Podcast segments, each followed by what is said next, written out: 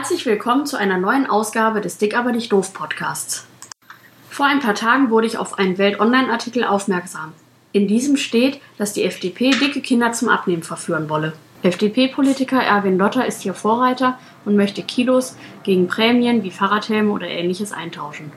Ich ging also zunächst zu Wikipedia und schaute mir erstmal an, wer dieser Erwin Lotter überhaupt ist. Er wurde 1951 in München geboren, studierte Medizin an der Uni Ulm, trat 1995 der FDP bei und ist seit 2008 Abgeordneter des Bundestages. Sein jetziger Vorschlag basiert auf den Studienergebnissen des Robert Koch Instituts, der Inhalt der letzten Podcast-Folge war.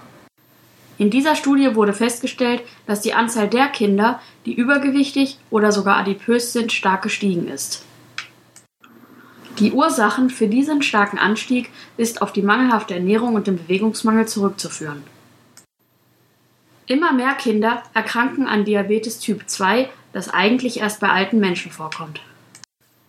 Erwin Lotter schlägt nun vor, dass Eltern und Kinder sich beim Arzt beraten lassen und anschließend mit der Gewichtsabnahme beginnen.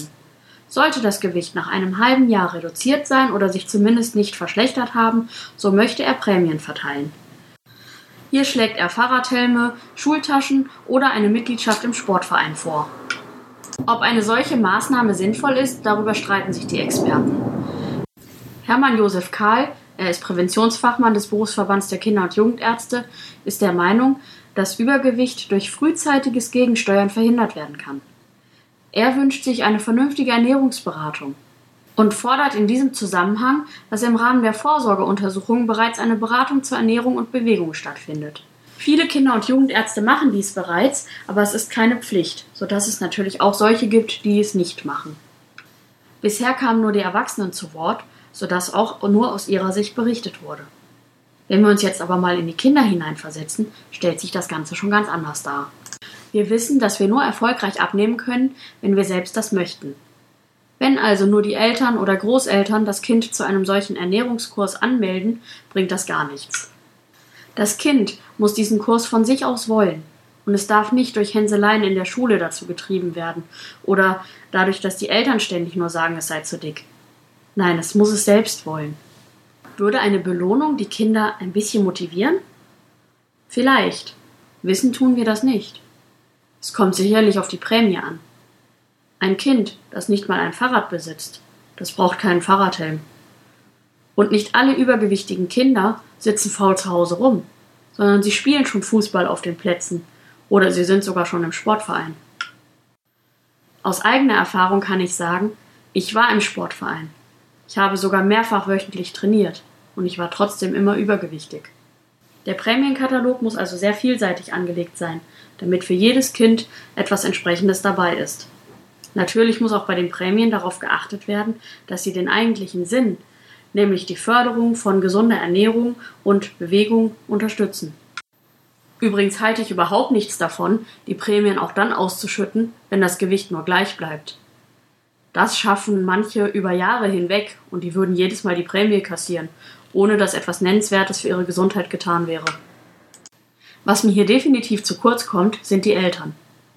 Klar sind sie bei der Beratung am Anfang mit dabei. Aber eigentlich brauchen sie ja auch Ernährungskurse. Viele Eltern wissen ja gar nicht, wie ungesund sie ihre Kinder ernähren. Wenn die Eltern nicht mitmachen, dann haben die Kinder keine Chance auf ihre Prämien.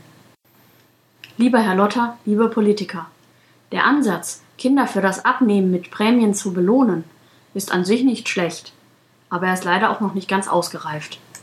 Wenn wir die Idee gut finden sollen, dann müsst ihr uns Vorschläge machen, wie auch die Eltern an Bord geholt werden können und wie das Ganze finanziert werden soll. Bisher heißt es ja, die Krankenkassen sollen das leisten.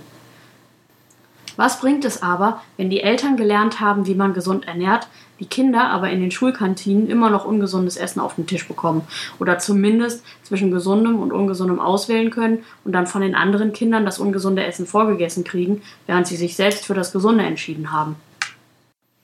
Ihr habt für den Ausbau der Schulen zu Ganztagsschulen gesorgt und durch G8 auch die Gymnasien dazu verpflichtet, bis in den Nachmittag Unterricht zu machen. Ich kann nur auch hier nochmal betonen, geht in die Schulen, sorgt dafür, dass das Essen in den Kantinen gesund ist und führt endlich ein Fach Ernährungslehre ein. Dieses ist ab Klasse 1 viel sinnvoller als jeder Ernährungskurs, den ihr von den Krankenkassen bezahlen lasst. Gebt Essensgutscheine an Hartz-IV-Empfänger aus, die nur für Gemüse und Obst eingesetzt werden können. Gerade hier wird oft bemängelt, dass das zur Verfügung stehende Geld nicht für eine gesunde Ernährung ausreicht. Und oft wird kritisiert, dass Erhöhungen des Hartz-IV-Betrages für Genussmittel, aber nicht für gesunde Ernährung ausgegeben werden. Schult die Kinderärzte, auch auf die gesunde Ernährung der Kinder zu achten und sensibilisiert sie dafür. Mir gefällt der Vorschlag, Ernährungsberatung in die U-Untersuchungen mit einzubinden. Aber das Wichtigste ist, sorgt dafür, dass übergewichtige Kinder in den Schulen und Kindergärten nicht gehänselt werden. Die Bekämpfung der Diskriminierung Übergewichtiger kommt nämlich in Deutschland grundlegend zu kurz. Ich bedanke mich für deine und Ihre Aufmerksamkeit und hoffe, dass Sie auch bei der nächsten Ausgabe des Dick aber nicht doof Podcasts dabei sind. Bis bald.